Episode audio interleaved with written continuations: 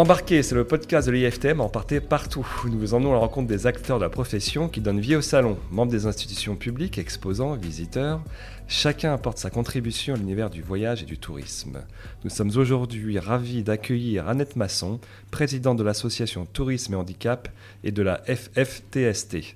Annette, bonjour et merci d'être avec nous. Bonjour à tous. Bonjour. Alors Annette, vous êtes présidente de la FFTST, la Fédération française des techniciens et scientifiques du tourisme. On va vous poser beaucoup de questions, Thelma, mais avant cela, j'aimerais euh, que vous vous présentiez pour qu'on vous connaisse un peu mieux. Alors, je suis d'abord, je suis professionnelle du tourisme, mais particulièrement des ressources humaines puisque euh, mon parcours euh, a été d'abord, comme beaucoup de jeunes, commencé euh, dans le tourisme à des fonctions, on va dire, de base. mon parcours initial devrait, devait être de continuer jusqu'à chef de produit, enfin le, top du top, comme on dit. Et puis en cours de route, eh ben, ma génération a connu ce qu'on appelle le carnet de change en 1982, avec l'arrivée du président Mitterrand, ce qui a beaucoup, beaucoup bousculé euh, le monde du tourisme et euh, il m'a été demandé euh, d'essayer de faire d'autres fonctions, toujours dans le tourisme bien sûr, mais entre autres de devenir responsable des ressources humaines, puis directeur après des ressources humaines d'un groupe international que vous connaissez peut-être qui est Kioni. Bien sûr. et particulièrement Kioni France. tâche que j'ai assumée jusqu'à l'an 2000 et puis ensuite j'ai souhaité... Bah, profiter d'opportunités ailleurs, parce que bon, c'est toujours intéressant de voir. Et euh, j'ai été euh, cooptée par l'Union européenne pour devenir chef de mission de développement tourisme dans des, euh, des pays dont le tourisme est essentiel économiquement parlant. Donc j'ai travaillé, on va dire, pendant cinq ans au Maroc. Pour l'Union européenne. Pour l'Union européenne. Et je continue sur certains sujets, même si en ce moment c'est plus compliqué, évidemment. Il faut redévelopper le tourisme euh, dans un certain nombre de pays. D'accord. Magnifique, merci. Alors la, FFTST regroupe depuis 1965 des professionnels diplômés du tourisme. Elle collabore euh, sur de nombreuses opérations propres à développer le secteur grâce à notamment à des formations. Euh, comment ce projet était-il né? Comment la fédération voilà, est-elle née? Et euh, quelles sont les, les, formations mises en place? Est-ce que vous pouvez nous dire un peu plus? Alors la FFTSC d'abord a été créée en 1965, comme vous l'avez dit, par mes pères, pas par moi. J'étais euh, encore un peu trop jeune. Euh, et, donc euh, j'ai pris la présidence il y a maintenant quand même un certain nombre d'années, puisque l'objectif évidemment de la, de la, FFTST est surtout de, de, mettre en lien les professionnels du tourisme et, et, les jeunes qui veulent aller vers le secteur du tourisme. Alors d'une part, c'est de travailler avec l'éducation nationale pour essayer de faire évoluer les formations, ce qui n'est pas toujours simple parce que vous savez entre la théorie et la, et la pratique, c'est pas simple. Mais Des de formations de tout niveau de tout niveau, maintenant de tout niveau. Au, départ, c'était que BTS, mais maintenant, c'est aussi euh, tout ce qui est licence, master, et, euh, etc., avec aussi l'enseignement supérieur. Et, et d'ailleurs, de voir comment on peut faire pour que les professionnels s'intéressent à ces formations et les fassent évoluer, ce qui n'est pas simple. Les, professionnels que, du tourisme que j'adore parallèlement sont toujours là pour critiquer, mais pas forcément pour essayer de construire des programmes et d'avoir une vision à 4-5 ans, puisque en fait, une formation, euh, quel que soit le temps qu'elle dure, euh, il est clair que le jeune, il va sortir trois ans, quatre ans après, et que les métiers auront évolué entre-temps.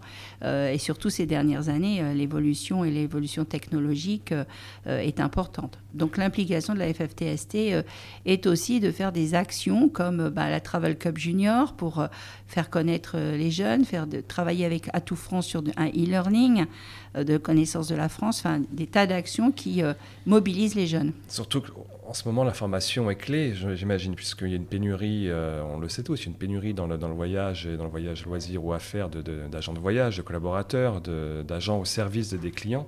Euh, j'imagine que vous avez un rôle clé, vous, à jouer dans, dans, le développement des formations et dans la séduction des jeunes. comment vous abordez cette, euh, on va dire, peut-être crise passagère de, de l'emploi dans le tourisme?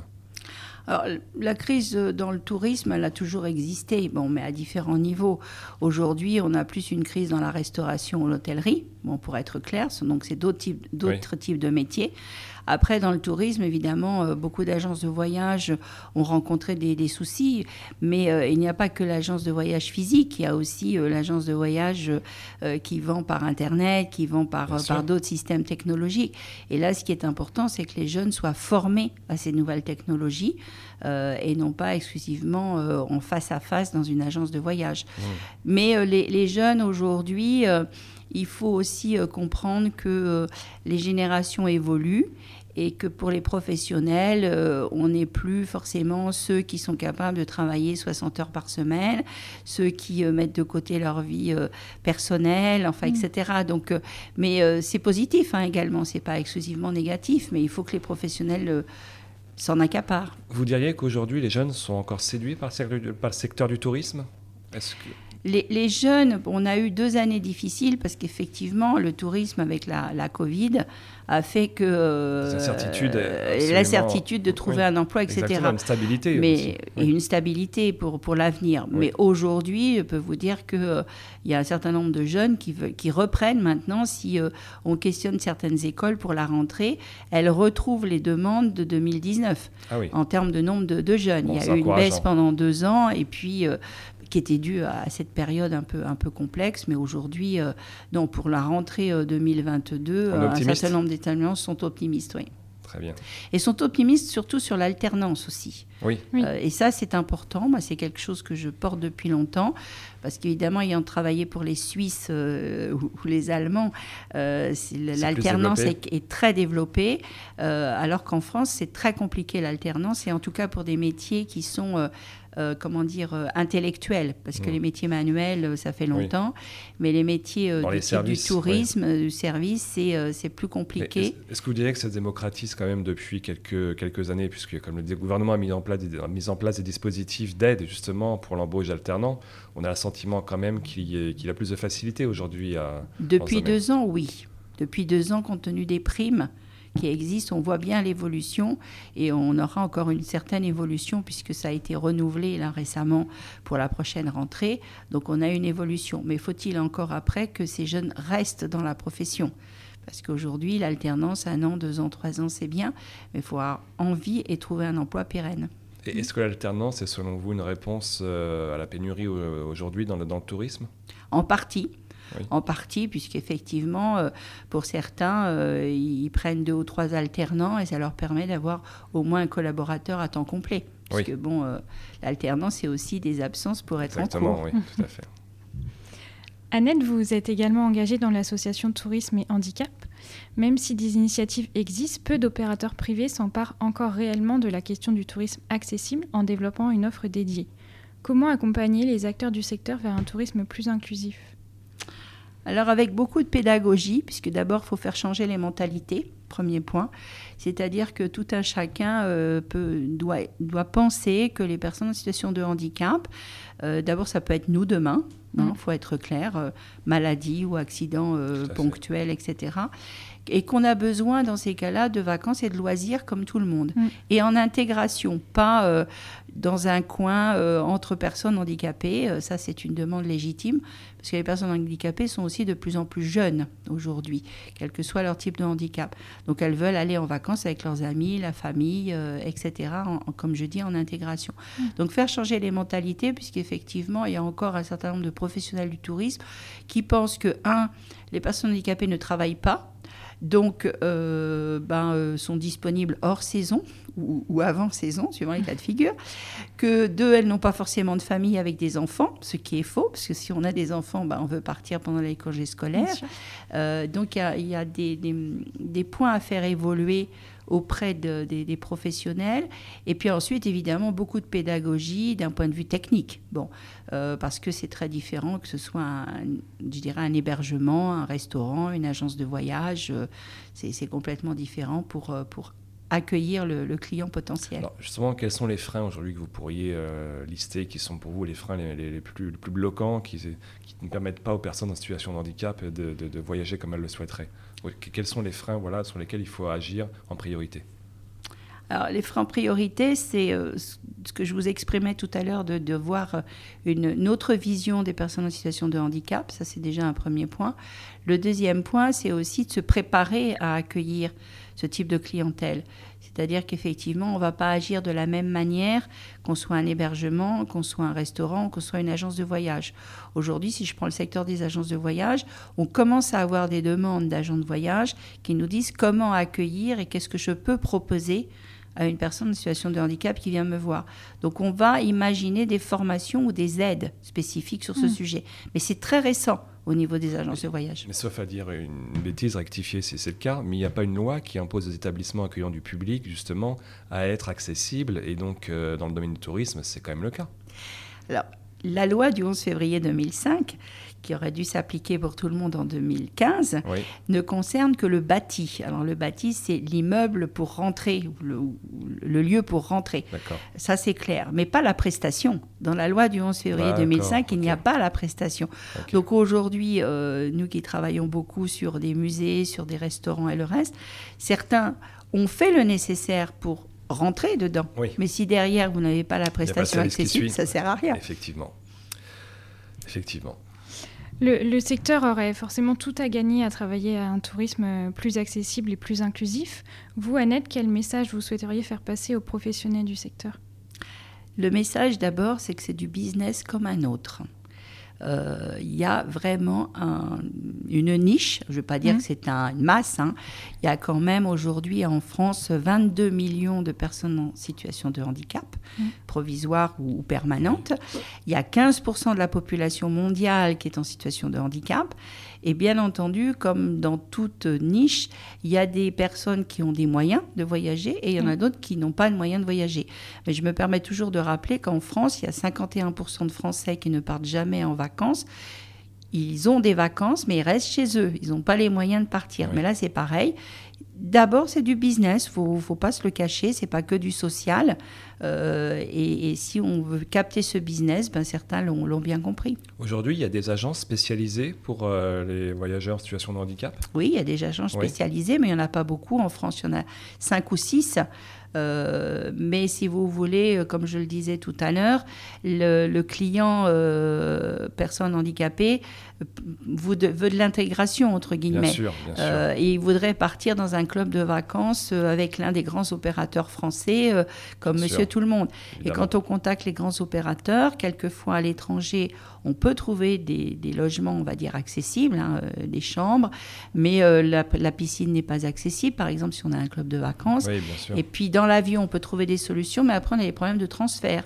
C'est-à-dire de l'aéroport au club de vacances, on n'a pas forcément un, minibus ou un autocar adapté. Bien sûr. Justement, vous travaillez avec aussi tous les... Euh, les opérateurs de transport, les infrastructures, les, gares, les aéroports.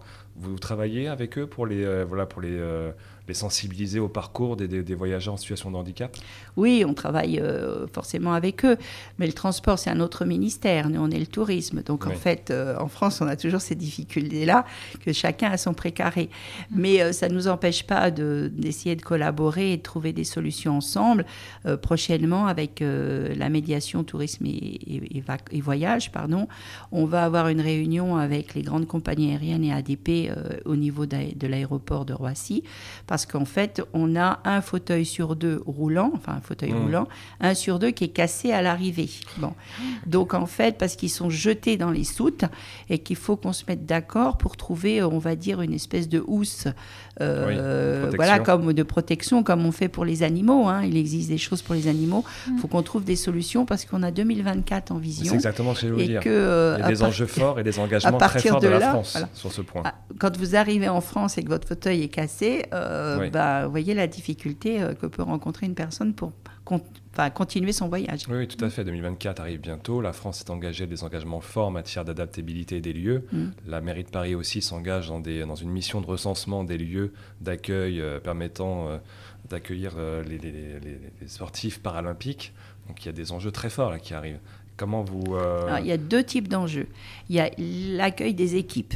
Et ça, l'accueil des équipes, je suis moins inquiète parce qu'il il y a un village olympique qui est en construction et qui sera, j'espère, le mieux adapté possible. Et n'oubliez pas que les sportives sont encadrées, donc ils ont toute une équipe autour d'eux. Mm. Là où nous, nous travaillons, c'est sur lequel nous travaillons, c'est les visiteurs.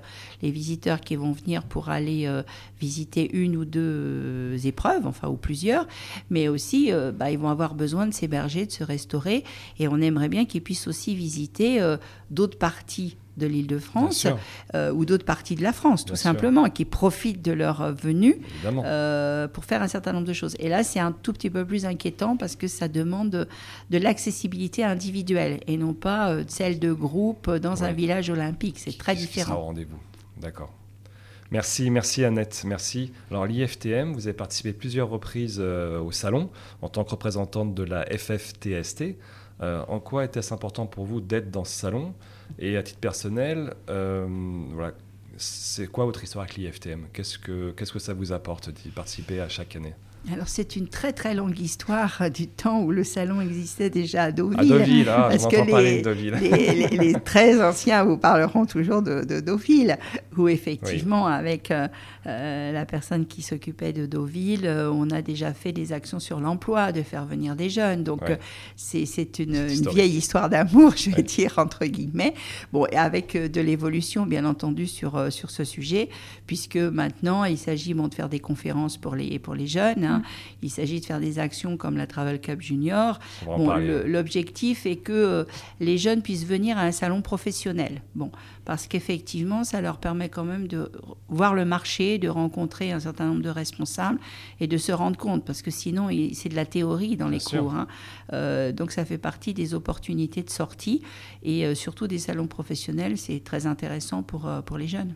Comment vous les préparez d'ailleurs ces jeunes quand euh, voilà il y a le salon qui arrive, euh, on les voit nous en tant qu'exposants les jeunes arriver le jeudi euh, notamment. Comment vous les préparez?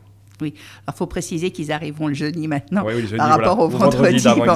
c'est une, communication qu'on commence à faire parce que bon, euh, les enseignants préparent leur rentrée, donc euh, on est en train de leur dire attention, c'est pas le jeudi, c'est pas le vendredi, mais ça sera le jeudi. Est-ce qu'il y a un guide? Est-ce qu'il y a des recommandations? Alors, ça dépend de l'enseignant. Vous avez euh, l'idée, c'est que l'enseignant les prépare évidemment à leur visite et leur donne un certain nombre de, de choses à voir ou à, ou à compulser, de documents à, ah, réunir, enfin, etc.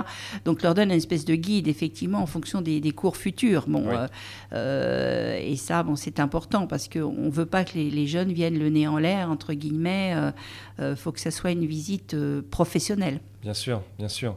Et vous avez un contact avec les exposants pour que ça, voilà, la rencontre se passe le mieux possible, parce que c'est vrai que les exposants sont dans leur euh, dans, le, dans, le, salon, ils sont là pour vendre, ils sont là pour se montrer, pour expliquer. Euh, comment se passe l'interaction entre les exposants justement et ces jeunes qui sont en découverte? Euh, Est-ce que vous avez voilà, une petite... Tout dépend de l'exposant. Il y en a qui ont très bien compris que c'est important d'avoir des contacts avec les jeunes qui seront demain recrutés par l'entreprise. voilà. Euh, donc il y en a certains qui effectivement s'organisent en conséquence, avec parfois euh, la personne RH, ressources humaines, qui, est là présente pour répondre à des questions sur les stages, sur les futurs euh, emplois possibles dans l'entreprise. Et puis il y en a d'autres, c'est dommage, qui disparaissent, qui n'ont pas encore compris, ça, je, suis très, très claire et très franche, qui n'ont pas encore compris que soit c'est des clients parce que ça peut être des clients avec leur famille. Euh, je parle aux destinations, parce que ben, un jeune qui revient d'un salon peut très bien motiver sa famille pour aller euh, voilà, comme les autres, tout à fait. Et puis euh, aussi être demain un collaborateur. Donc là, on a les deux facettes, mais petit à petit, on espère que ça évoluera. Ah, le marché de l'emploi dans le tourisme va peut-être les faire évoluer cette année sans doute, avec une meilleure, une meilleure vision. Vous organisez également durant le salon, donc on a, on a parlé, la Travel Agent Cup Junior euh, mhm. lors des journées ouvertes aux étudiants. C'est un concours qui est accessible à tous les étudiants de France et qui se destine à, qui se destine à travailler dans l'univers du tourisme. Euh, pourquoi est-ce important pour vous d'avoir organisé cette euh, compétition sur ce salon? Comment les étudiants vivent cette compétition et qu'est-ce que ça apporte aux, aux professionnels du domaine? Alors, D'abord, c'est une action qui permet comme ça d'être vivante, entre guillemets, hein, pas uniquement un exposé. Une, euh, donc, ça, leur permet ainsi bah, de, de, candidater pour dire j'ai envie de montrer mes possibilités à titre individuel. C'est aussi un challenge pour les écoles. Alors, expliquez-nous un petit peu comment ça se passe d'ailleurs. Comment ça se déroule la compétition?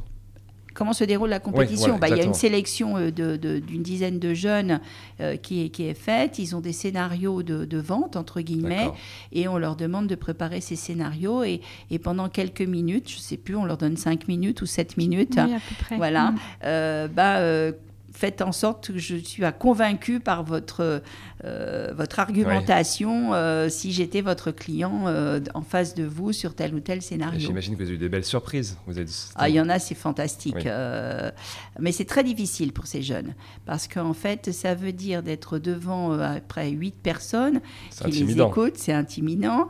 On est en plus dans un espèce de cercle, alors il faut qu'ils essayent de parler à tout le monde en même temps. Et donc, pour certains, des fois, c'est très très difficile parce qu'il y a l'émotion avant tout et on peut perdre un peu les pédales, mais enfin, on a une animatrice qui euh, sait bien essayer de les aider euh, dans ces cas-là. Et c'est tout niveau de formation Tout niveau de formation. Tout niveau de formation, d'accord. Et vous savez si les gagnants ont reçu des propositions de stage, d'apprentissage, de, de, dans l'entreprise J'ai très peu de suivi euh, de, dans ce domaine, mais euh, je dirais que la majorité par rapport aux enseignants euh, ont trouvé un emploi. Ils le marquent sur leur CV aussi. Oui, bien sûr, bah, c'est extrêmement comme valorisant. d'autres qui font du e-learning ou ce genre de choses, c'est un point positif, entre guillemets, sur leur CV. Oui, oui c'est extrêmement valorisant. Merci beaucoup, Annette. C'est devenu une habitude de l'émission. Nous allons maintenant faire tourner la roue de la RSE. Il y a trois piliers dans la RSE, écologique, social et sociétal, et nous allons faire tourner la roue pour déterminer celui à propos duquel nous allons discuter aujourd'hui.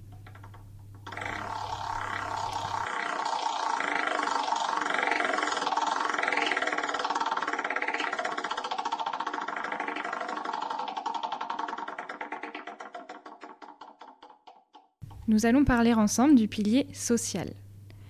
Si la crise a entraîné des difficultés de recrutement dont on parlait tout à l'heure et a réduit la capacité d'investissement des entreprises touristiques, elle a également accéléré l'évolution des attentes et pratiques des publics. Un tourisme plus soucieux de l'impact environnemental, une recherche d'authenticité, un intérêt pour le tourisme de proximité. La crise sanitaire a obligé le secteur du tourisme à se réinventer et également à préparer son avenir face au changement de comportement des touristes. Comment redynamiser le territoire? Ou comment reconstruire le rayonnement autour des destinations françaises selon vous? Euh, c'est un peu, un, peu, un peu compliqué comme, euh, comme question, entre guillemets, mais je pense que les destinations euh, françaises peuvent se réinventer. Bon, se réinventer en ayant évidemment des, un ensemble, on va dire, de propositions qui permettent à tout un chacun de visiter peut-être d'une manière plus plus facile. Enfin, on parle beaucoup de quotas maintenant dans un mhm. certain nombre de choses mais faut-il encore que la population s'approprie ce... Et euh, aussi, quand on voit euh, certains éléments où, où, on pourrait avoir beaucoup de monde, mais chacun jette ses déchets n'importe où, euh, pas de respect, je le vois aussi à Paris, sur les quais de Seine, je suis effarée quand les gens le soir viennent boire un verre entre amis et laissent tous leurs déchets. Donc en fait, il y a une éducation de la population qui est importante et, et elle peut passer par les destinations aussi. Elles peuvent nous aider sur ce sujet. On en parlait euh, tout à l'heure, il y a actuellement une pénurie de personnel dans le secteur du tourisme. Est-ce que vous pensez que cette pénurie peut menacer la saison? Elle, euh, elle, peut menacer en partie la saison de certains, mais, mais pas la saison complète, parce qu'en fait, euh, qu'est-ce que font les restaurateurs pour s'adapter? C'est euh, par exemple de fermer une journée supplémentaire ou de, de ne pas faire certains déjeuners ou, certains dîners. Donc évidemment, c'est une réorganisation à avoir de leur part. Au niveau hébergement, eh ben, j'ai vu des hôtels qui vous disent, bah, est-ce que je dois faire le ménage tous les jours? Bon, hmm. Par exemple, bon, c'est sûr qu'on n'a pas besoin forcément que le, le ménage soit fait euh, dans sa chambre tous les jours. Mais il ne faut pas que ce soit une, euh, des mesures qui soient prises pour après euh, limiter l'emploi. Bon, je pense que la, profession doit se remettre en cause sur des questions d'horaire, sur des questions de salaire, des choses qu'on a beaucoup négligées, on va dire, avant la période du Covid. et quelque part, moi, je ne plains pas certains parce qu'ils n'ont pas voulu se remettre en cause et, avoir un peu plus de souplesse vis à -vis de leurs collaborateurs.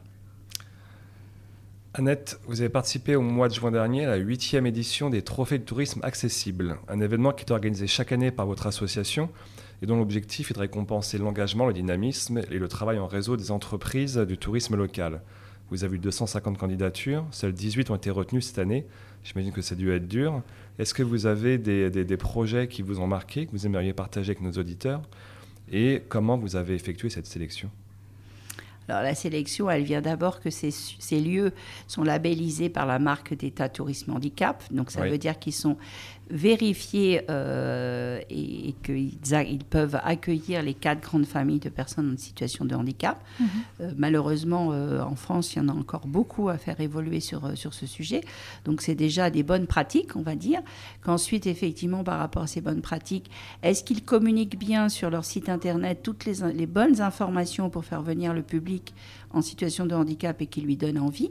Et puis après, bon, bah, le jury, euh, des fois, est perplexe, mais bon, il y a toujours un gagnant et pas forcément des perdants, hein, mais euh, un gagnant et puis, et puis les autres. Et vous avez un, ou des projets qui vous, qui vous viennent à l'esprit, qui, vous ont marqué, qui vous ont, euh, qui vous ont plu?